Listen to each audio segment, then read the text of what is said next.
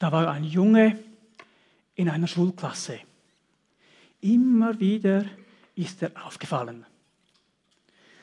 Leider nicht wirklich positiv.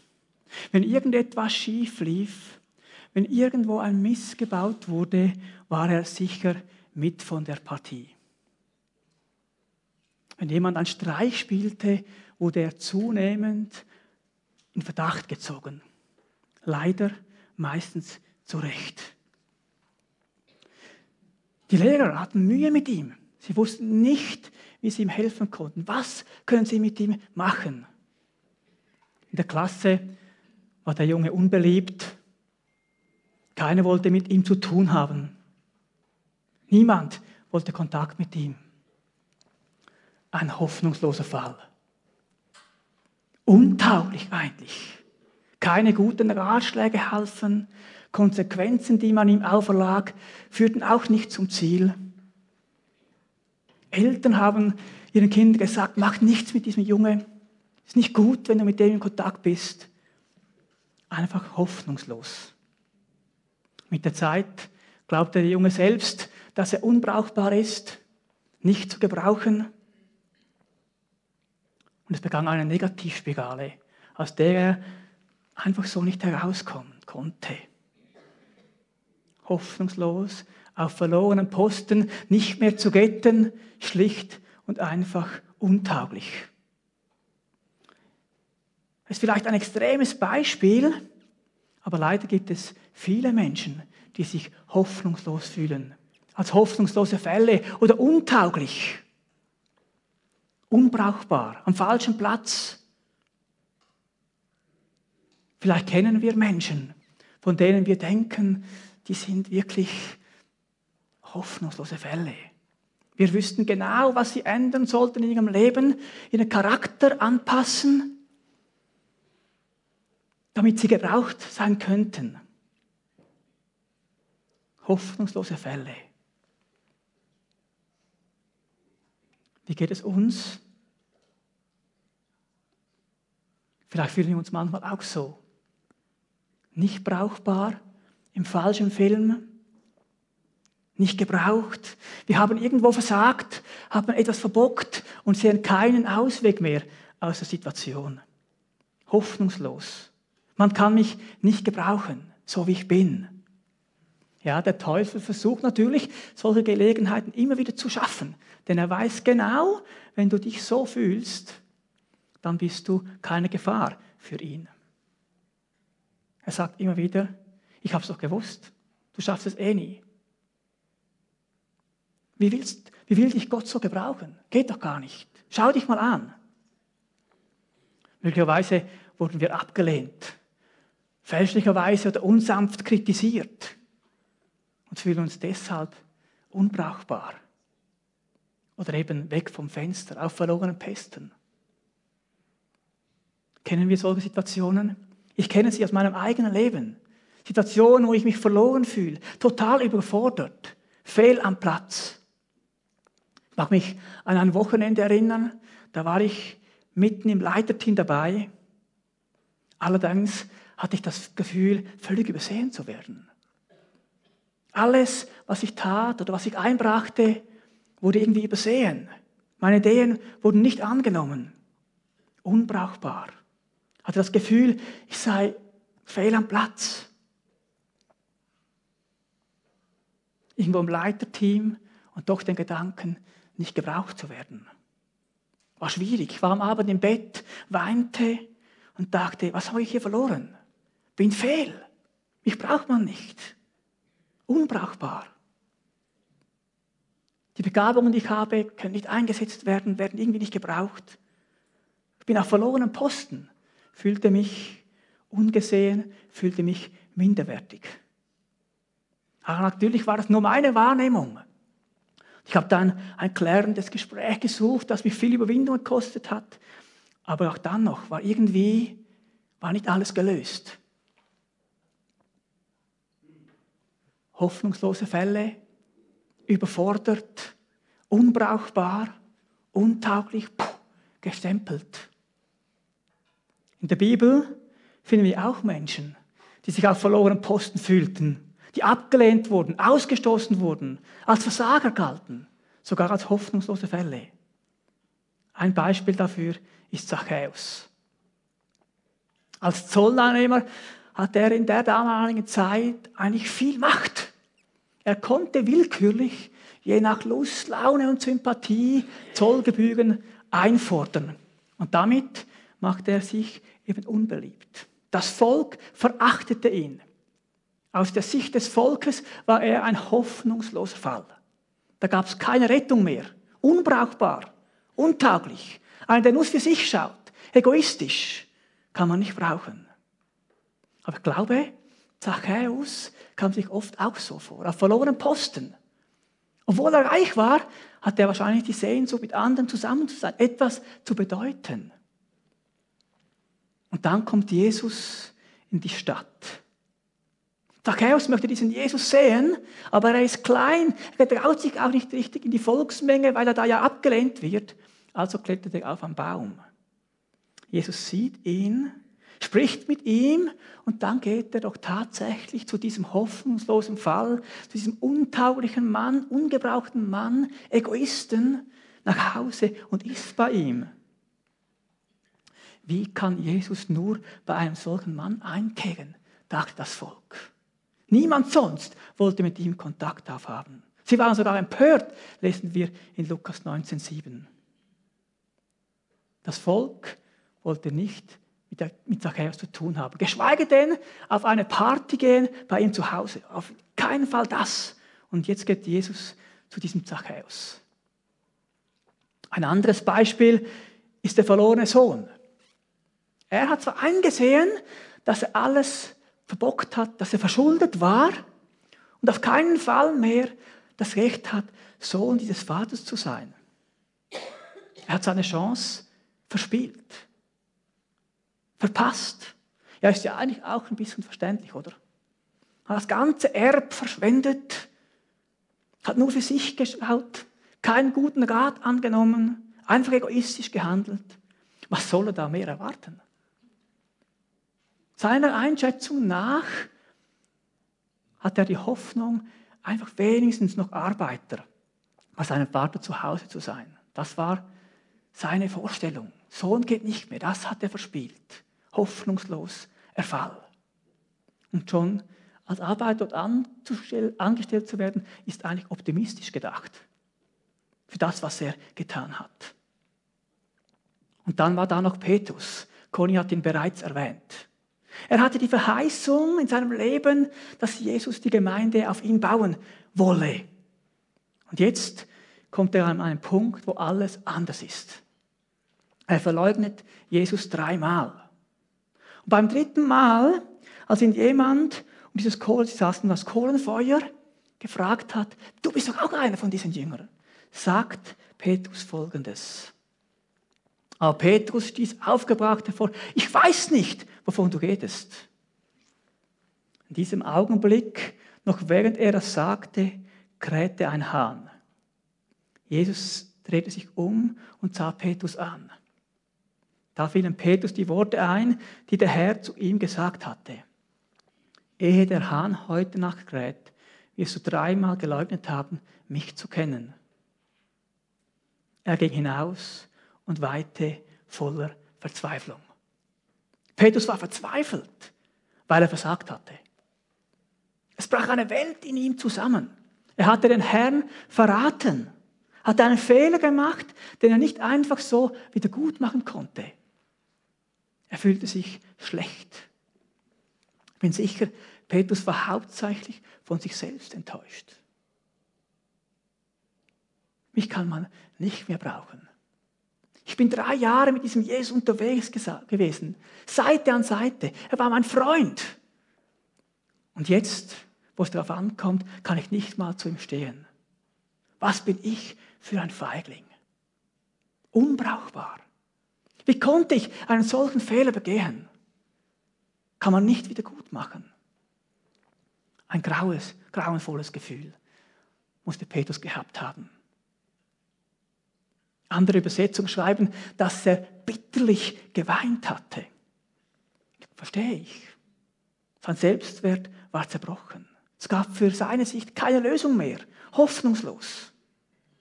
Ja, Jesus war gekreuzigt. Er konnte sich nicht mal mehr entschuldigen. Er war tot. Für ihn war klar, ich habe es verspielt. In dieser Situation bin ich unbrauchbar für Jesus, für sein Reich. Also was mache ich? Ich gehe zurück an meinem alten Beruf als Fischer. All diese Beispiele zeugen von Menschen, die Fehler begangen hatten, die irgendwo unzufrieden sind und denken, ich bin unbrauchbar. Ich bin ein hoffnungsloser Fall. Mich kann Jesus nicht gebrauchen. Alle diese Menschen fühlten sich als geknicktes Rohr oder als geknickte Pflanze. Diese alle stehen schön, aber wenn sie geknickt sind, dann ist fertig. Hoffnungsloser Fall. Du kannst diese Pflanze noch abschneiden, mit nach Hause nehmen, dich zwei, drei Tage freuen, aber dann ist vorbei. Hoffnungslos. Keine Hoffnung mehr für diese Pflanze. Tot. Unbrauchbar. Kann mir vorstellen, dass sich der eine oder andere auch so fühlt. Wie diese Pflanze, geknickt, unbrauchbar, irgendwo versagt im Leben, Fehler gemacht, die man nicht einfach so wieder gut machen kann. Nicht würdig, um Gott zu begegnen. Innerlich überzeugt, dass du für Gottes Reich nicht mehr brauchbar bist so. Oder zumindest nicht so, wie es sein könnte oder sollte. Versagt, hoffnungslos, untauglich, unbrauchbar. So wie diese Pflanze hier. Verwelkt, vorbei. Wenn es dir so geht, darf ich dir heute Morgen sagen, ist eigentlich eine gute Ausgangslage, wenn du nicht hier stehen bleibst. In der Bibel heißt es, das geknickte Rohr wird er nicht zerbrechen und der glimmende Docht wird er nicht auslöschen. Bei Gott gibt es eben keine hoffnungslosen Fälle. Ja, nach der Auferstehung begegnet Petrus Jesus. Sie haben eine Begegnung zusammen. Der geknickte Petrus, der mit dem schlechten Gewissen und einem zerbrochenen Selbstwert steht plötzlich vor diesem Jesus. Was ging wohl in ihm vor? Ich meinte, er schämte sich. Zu Recht. Auf der einen Seite, glaube ich, sehnte er sich stark nach dieser Begegnung. Er wollte es wieder in Ordnung bringen, wollte sich wenigstens entschuldigen bei Jesus. Und auf der anderen Seite hat er Angst vor dieser Begegnung. Kennst du das? Mir geht es auch so. Wenn ich irgendwo an jemandem schuldig geworden bin, dann möchte ich eigentlich am liebsten das in Ordnung bringen, möglichst schnell wieder einen Tisch haben, Beziehung wiederherstellen. Und auf der anderen Seite fordert es mich immer wieder stark heraus. Es braucht Überwindung, solche Gespräche zu suchen und einzugehen. Petrus wusste ja eigentlich auch, dass Jesus von ihm enttäuscht war. Ich glaube auch, Jesus war enttäuscht von Petrus. Aber Jesus hatte immer noch eine Sicht. Hatte immer noch eine Sicht für diesen Petrus. Hat ihn nicht aufgegeben. Noch immer wollte er die Gemeinde auf ihn bauen. Und jetzt kommt es zu dieser Begegnung. In Johannes 21 lesen wir davon. Nachdem sie an diesem Morgen miteinander gegessen hatten, fragte Jesus Simon, Simon, Sohn von Johannes, liebst du mich mehr als all die anderen hier? Ja, Herr, antwortete ihm Petrus, du weißt, dass ich dich lieb habe. Dann sorge für meine Lämmer, sagte Jesus. Jesus wiederholte seine Frage. Simon, Sohn von Johannes, liebst du mich? Ja, Herr, du weißt doch, dass ich dich lieb habe, antwortete Petrus noch einmal. Da sagte Jesus zu ihm, dann hüte meine Schafe. Und ein drittes Mal fragte Jesus, Simon, Sohn von Johannes, hast du mich wirklich lieb?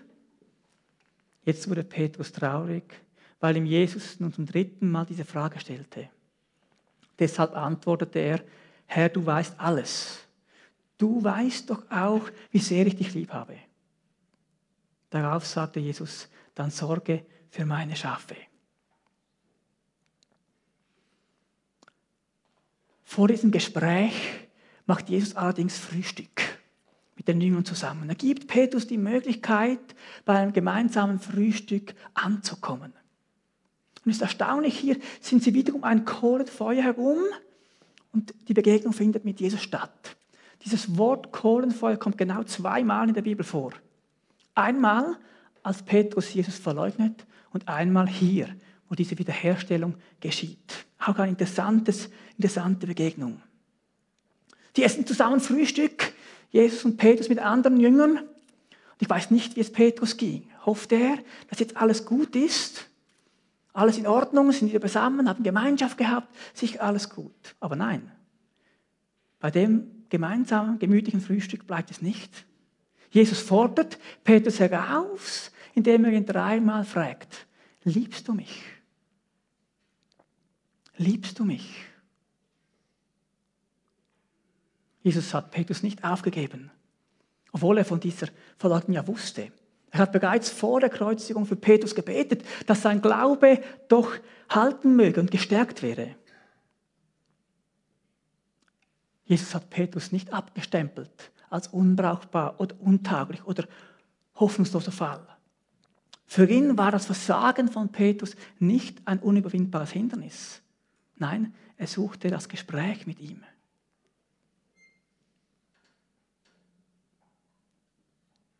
Das Ziel, das Ziel, das Jesus hatte bei diesem Gespräch, war nicht, Petrus die Kappe zu waschen, ihm zu sagen, wie übel er das getan hat, wie schlecht das sei von ihm, sondern das Ziel von Jesus war die vollständige Wiederherstellung von Petrus. Das Einzige, was Jesus suchte, ist diese Beziehung wiederherzustellen. Er wollte die innige Liebe von Petrus hören und erfahren. Das ist die Grundvoraussetzung für den Dienst von Petrus. Die Liebe zu Jesus, die Liebe zum Herrn. Nicht einfach viel Begeisterung, was er auch hatte, wissen wir, sondern tiefe Hingabe. Ich sage heute noch das Entscheidende, diese Hingabe zu Jesus, diese Liebe zu ihm. Aber wir wollen nun diese Begegnung von Petrus und Jesus ein bisschen genauer anschauen, um uns ermutigen zu lassen, selbst in unserem Leben Dinge anzuschauen und in dieser Liebe zu Jesus zu wachsen. Für Jesus war klar, und das sagt heute noch so, Schuld muss angesprochen, muss aufgearbeitet werden. Schuld verjährt nicht, nicht in unserem Gewissen und erst recht nicht bei Gott. Schuld ist eine Last. Eine Last, die mit der Zeit nicht einfach leichter wird. Nein, im Gegenteil. Sie wird schwerer, sie drückt uns nieder, sie macht uns kaputt. Und genau das wusste Jesus und deshalb sprach er es an. Über Schuld kann man nicht einfach Gras wachsen lassen. Irgendwann kommt jemand, mäht den Rasen und dann kommt es wieder hervor. Vor einigen Tagen habe ich leider eine Geschichte gehört von einer Gruppe, die genau das machte. Sie hatten Probleme, es gab Schuld untereinander, aber es wurde nicht angesprochen. Man wollte Gras darüber wachsen lassen. Der Leiter versuchte, den Rasen zu mähen, aber ohne Erfolg. Niemand wollte das. Und solange das so ist, wird keine Frucht wachsen auf diesem Rasen.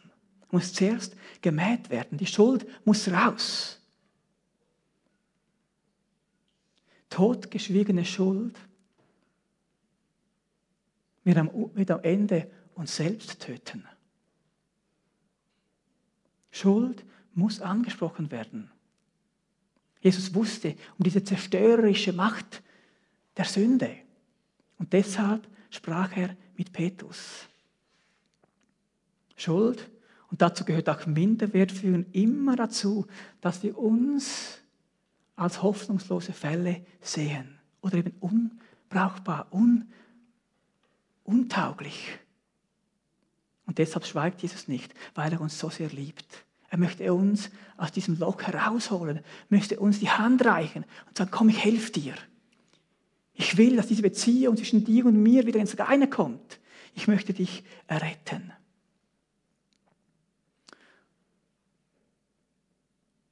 Jesus geht also nicht einfach über dieses Verschulden von Petrus über diese Verleugnung hinweg zur Tagesordnung. Nein, er spricht es an. Vielleicht hätten wir manchmal das lieber, oder? Einfach Schwamm drüber und dann ist gut. Gemeinsam frühstücken, nicht darüber reden und dann denken, ja, ist schon wieder in Ordnung. Aber das geht nicht. Das geht nicht. Kann nicht einfach vergessen werden. Reden gehört dazu.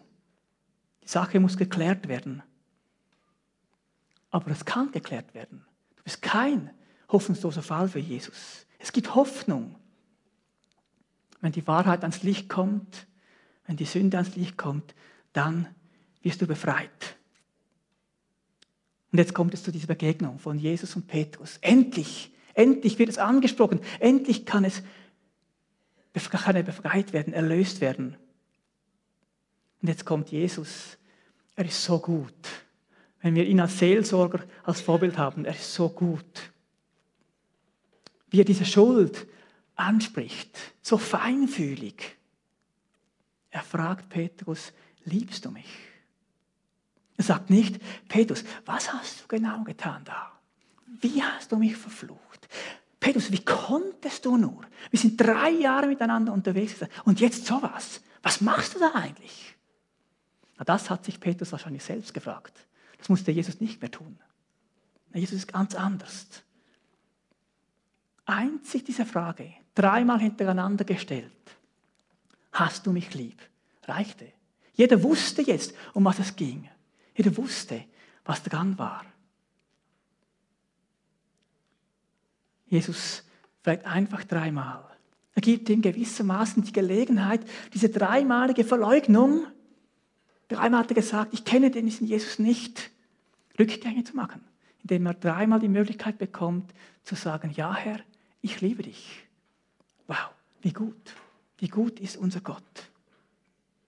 Interessant ist auch, wie er diesen Petrus anspricht. Er sagt, Simon, Sohn des Johannes. So hat er ihn nur einmal angesprochen, und zwar bei seiner Berufung, ganz am Anfang, Johannes 1, 42. Ab dann gab er ihm einen neuen Namen. Petrus soll er heißen. Und jetzt bei dieser Frage spricht er ihn wieder an. Simon, Sohn des Johannes. Ja, der Name Petrus, sein Auftrag, sein Amt, hinter dem konnte er sich jetzt nicht verstecken. Seine Rolle bietet ihm keinen Schutz.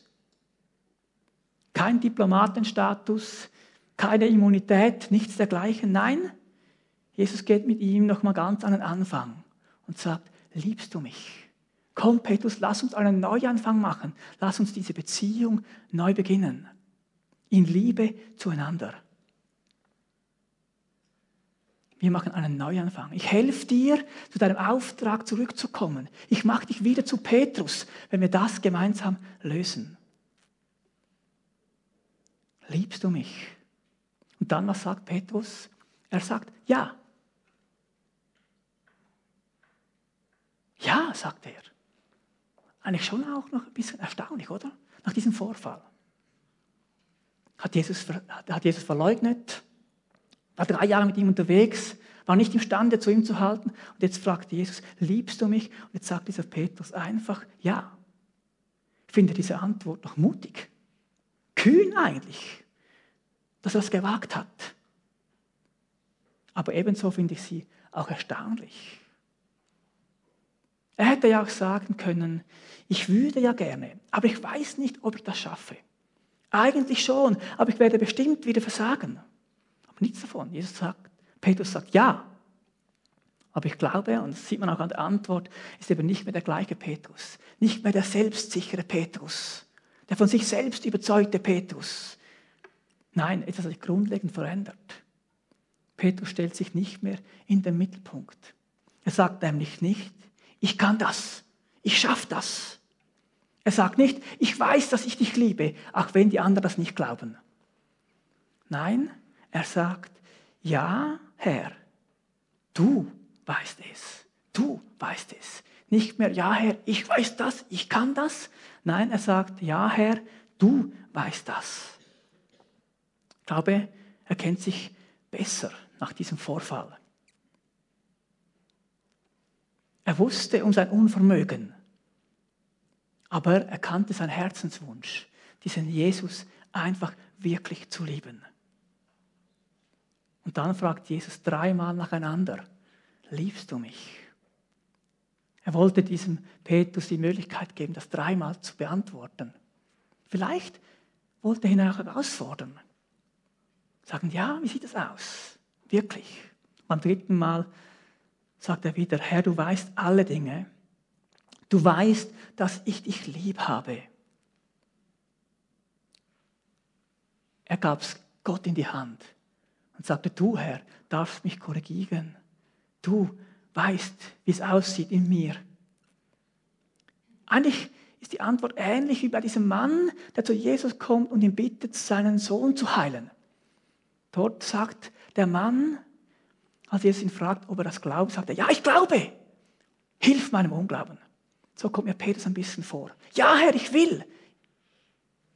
Aber du musst mir helfen. Ich brauche deine Hilfe. Er ist angewiesen, dass Jesus ihm hilft, ein Leben lang. Ja, und da hat Jesus diesen Petrus wieder vollkommen hergestellt. Jetzt konnte Petrus wieder in sein Amt, in seinen Auftrag hineinstehen, in seiner Berufung leben. Jesus hat ihn komplett wiederhergestellt. Und genau das ist das, was Jesus möchte. Er möchte uns wiederherstellen. Er möchte in diese Beziehung mit dir und mir kommen. Nicht einfach Schwamm drüber und vergessen und auch nicht mit dem Hammer, bam, die Schuld aufdecken und darin wühlen. Nein, liebevoll. Liebst du mich? Er hat Petrus nicht allein gelassen, sondern hat ihm die Hand geboten und gesagt, komm, wir schaffen das zusammen. Komm, ich helfe dir, wenn du bereit bist, über deine Schuld zu sprechen. Wenn du bereit bist, Fehler einzugestehen, dann helfe ich dir gerne. Heute ist es doch genau gleich. Jesus bietet dir die Hand an und sagt, komm, ich helfe dir. Ich bin da. Lass uns darüber reden. Ich will dich wiederherstellen. Wir haben das Bild gehört heute Morgen von dieser Türe. Vielleicht stehst du vor dieser Türe, kannst sie selbst nicht öffnen, verrostetes Schloss. Aber da ist Jesus auf der anderen Seite, der dir diese Tür öffnet. Oder du fühlst dich wie diesen Adler am Boden, kannst nicht fliegen. Jesus ist heute da und sagt, ich helfe dir. Lass uns unsere Beziehung wieder ins Reine bringen und vorwärts gehen. Und dann kommt gleich die erste Lektion für Petrus. Kaum sie sich wiederherstellen da, kommt die erste Lektion. Jesus sagt dann zu ihm, folge mir nach.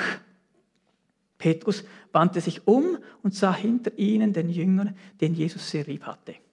Es war derselbe, der beim letzten Abendessen seinen Platz ganz nah bei Jesus gehabt und ihn gefragt hatte, Herr, von, wer von uns wird dich verraten?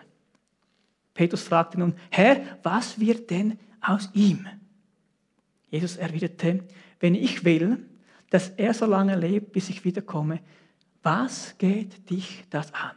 Folge du mir nach. Jesus forderte Petrus heraus, ihm nachzufolgen, ihm zu folgen und nicht zu schauen, was der andere für einen Auftrag hat. Nicht zu schauen, was ist jetzt mit Johannes? Was macht Jesus mit dem? Und wie ist mein Auftrag? Nein, folge du mir nach. Vergleiche nicht. Hier steht nicht, dass wir uns nicht um den anderen kümmern sollen oder auf den anderen Rücksicht nehmen sollen. Das sagt die Bibel hier nicht. Aber glaube, Jesus sagt hier in Petrus, folge mir nach und vergleiche nicht. Er möchte uns bewahren, glaube auch dich und mich vor dem Vergleichen. Denn wenn wir uns vergleichen, kommen wir immer oder sehr rasch in die Gefahr, uns auf verlorenen Posten oder unbrauchbar zu fühlen. Wenn ich mich mit den Top-Predigen aus der Welt vergleiche, dann stehe ich schnell sehr schlecht da, hoffnungslos. So wie die werde ich nie. Da gibt es viel begabtere Redner als ich. Ja, ist wahr. Aber Jesus sagt mir, sagt dir, folge mir nach und vergleiche nicht. Wenn ich auf den Erfolg von anderen schaue, auf das, was andere können, dann habe ich oft das Problem, dass ich mich klein mache, unbrauchbar fühle. Aber genau das ist falsch. Habe ich das schon begriffen? Nein. Ich bin dran, am Lernen, Jesus nachzufolgen und auf ihn zu schauen, mit ihm in Kontakt zu sehen und nicht zu meinen, ich müsse das, was der andere macht, auch tun. Meine Aufgabe ist es nicht besser zu sein als jemand anders, sondern meine Aufgabe ist es, ihm nachzufolgen. Und das ist bei dir auch so.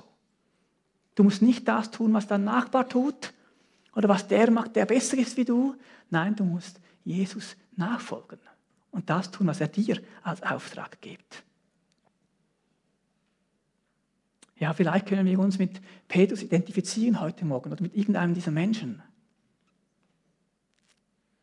Haben auch schon versagt, fühlt uns auch schon auf verlorenen Posten oder gerade jetzt. Und Jesus sagt, ich bin da. Ich bin da. Ich sage dir, ich liebe dich. Ich möchte mit dir Gemeinschaft haben. Ich möchte mit dir einen Plan gehen. Ich möchte dich herausholen, wo du dich unbrauchbar fühlst. Du bist kein hoffnungsloser Fall. Für Jesus bist du brauchbar.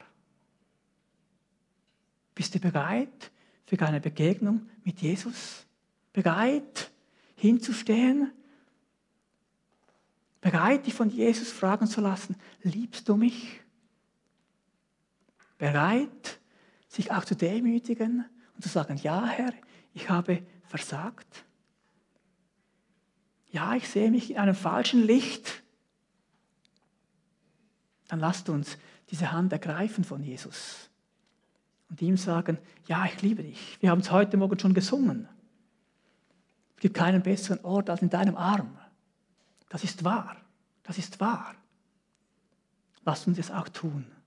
Ihm zu sagen, ich liebe dich. Ja, wenn du heute Morgen da bist und dich so fühlst, dann ermutige dich, diese Frage von Jesus, liebst du mich, zu beantworten. Vielleicht hast du diese Frage noch nie beantwortet. Dann rate ich dir, mach es heute. Mach es heute. Sag Jesus, dass du ihn liebst. Gib ihm die Möglichkeit, in dein Leben zu kommen. Gib ihm die Möglichkeit, mit dir Beziehung zu starten. Denn das ist das Beste, was dir geschehen kann. Ein Leben mit Jesus lohnt sich immer. Es bringt dich heraus aus der Schuld. Es bringt dich in einen Frieden, den du nur bei ihm erleben kannst. Wir wollen Jesus begegnen. Wir wollen seine Hand ergreifen und ihm sagen, ich liebe dich. Am Dienstag saßen Conny, Heinz und ich zusammen, haben zusammen für diesen Gottesdienst gebetet, ausgetauscht. Und dann hat Conny uns einen Impuls weitergegeben, mit dem ich heute schließen möchte.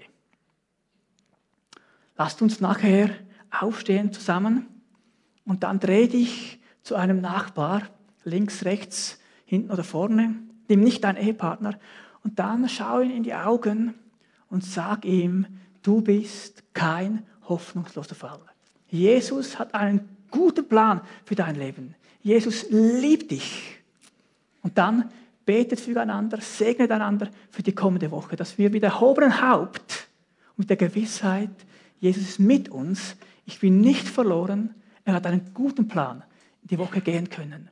Lasst uns aufstehen, dreht einander zu, immer zwei, und dann sagt euch das in die Augen.